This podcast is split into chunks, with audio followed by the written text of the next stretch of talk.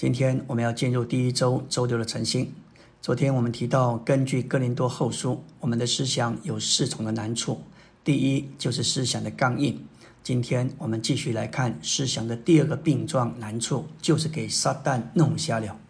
人的思想就像眼睛一样，无论什么东西要通到人里面，都得经过他的思想，好像物质的景象需要透过眼睛一样。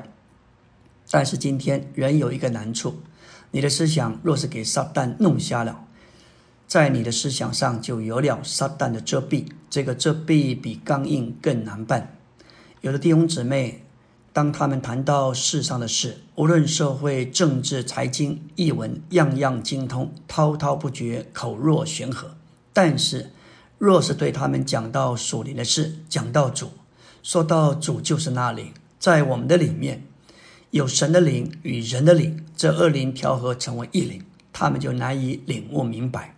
这说明在属灵的事上，他的心思给撒旦弄瞎了。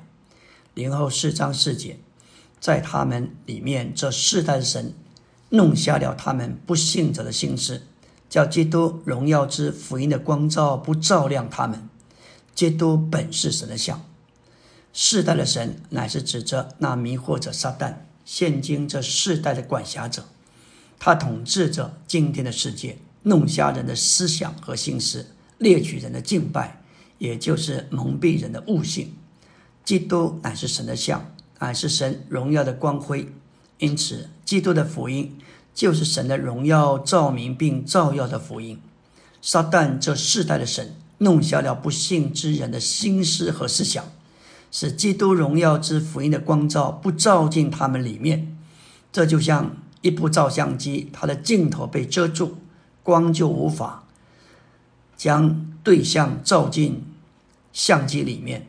也就像眼瞎或眼被蒙蔽的人，阳光不能照进他们里面一样。人的思想第三个病状难处就是背叛。恐怕有些青年的弟兄姊妹心里虽然被主摸着。但里面还是背叛，还是服不下来，还有种种的思想是不服的，是倔强的，是顶撞主的。所以，我们还得负起带导的责任，因为我们的征战乃是属灵的，不是属血气的。我们不能到一个弟兄跟前对他说：“弟兄，你的思想是背叛的。”当我们越这样直接的责备他，他就越背叛。我们所需要的就是背后暗中为他祷告。把他他的理由，他背叛的思想、倔强的思想、不服、不肯顺服的思想，完全掳来，使之顺从基督。零后是十章四节说到：我们征战的兵器，本不是属肉体的，乃是在神面前有能力，可以攻倒坚固的营垒。属灵的征战不是抵挡肉体，乃是抵挡属灵的势力。因此。我们所用的兵器不该是属肉体的，乃该是属灵的。零后十章五节说：“将理论和各样阻挡人认识神而立起的高寨都攻倒了，又将各样的思想掳来，使他顺从基督。理论和思想是在心思里，也属于心思。这些乃是神的对头撒旦在背逆神的人心思里坚固的营垒。”这些理论必须借着属灵的征战来攻倒，各样的思想也必须如来，使其顺从基督。这是指在堕落的头脑里阻挡人认识神的高傲之事。我们还有第四个病状难处，就是我们的思想受到败坏，这是最难的，也是最叫人受到欺骗的。零后十一章三节，保罗说：“我只怕你们的心思。”或被败坏，失去向着基督的单纯和纯洁，就像蛇用诡诈诱骗了夏娃一样。单纯乃是指的信徒对基督忠诚忠信。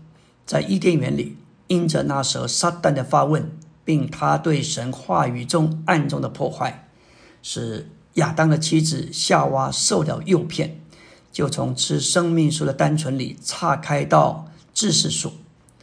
感谢主。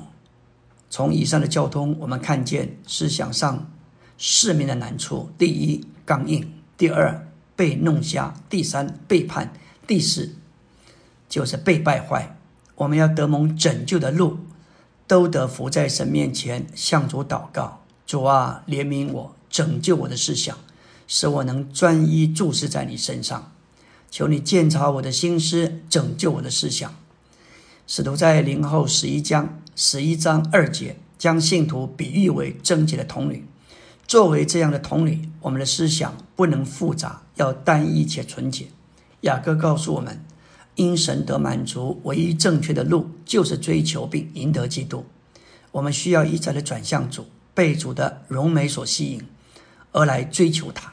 这会使我们的思想单纯，硬的思想软化，瞎的思想明亮，不服的思想能服下来。换句话说，当我们的思想一不单纯，我们的思想就背叛，背叛就刚硬，刚硬就瞎眼。求主使我们的思想能单纯。罗马书六八章六节说到：“因为心思至于肉体就是死，心思至于灵乃是生命平安。心思乃是魂的主要部分，因此心思代表魂，就是人自己。在心思乃是中立的，心思若是倚靠并连于重生且连于神的灵调和的灵，就将我们带进这灵里。”享受神的灵作为生命之灵的律，而心思若人以肉体独立行事，就将我们带进肉体，使我们与神为仇为敌，不能得神的喜悦。因此，我们的心思至于肉体和肉体的事，结果乃是死，使我们感觉离开了对神的享受。但是，当我们心，当我们思念肉体，将心思置于肉体的事，使得感觉对我们应当是一个警告。促使我们也催促使使我们能拯救脱离肉体而活在灵中，我们的心思极为关键。感谢主，今天我们里面心思，也就是像在伊甸园里头面临两种抉择：到底我们是至于肉体就是死，至于灵乃是生命平安。阿门。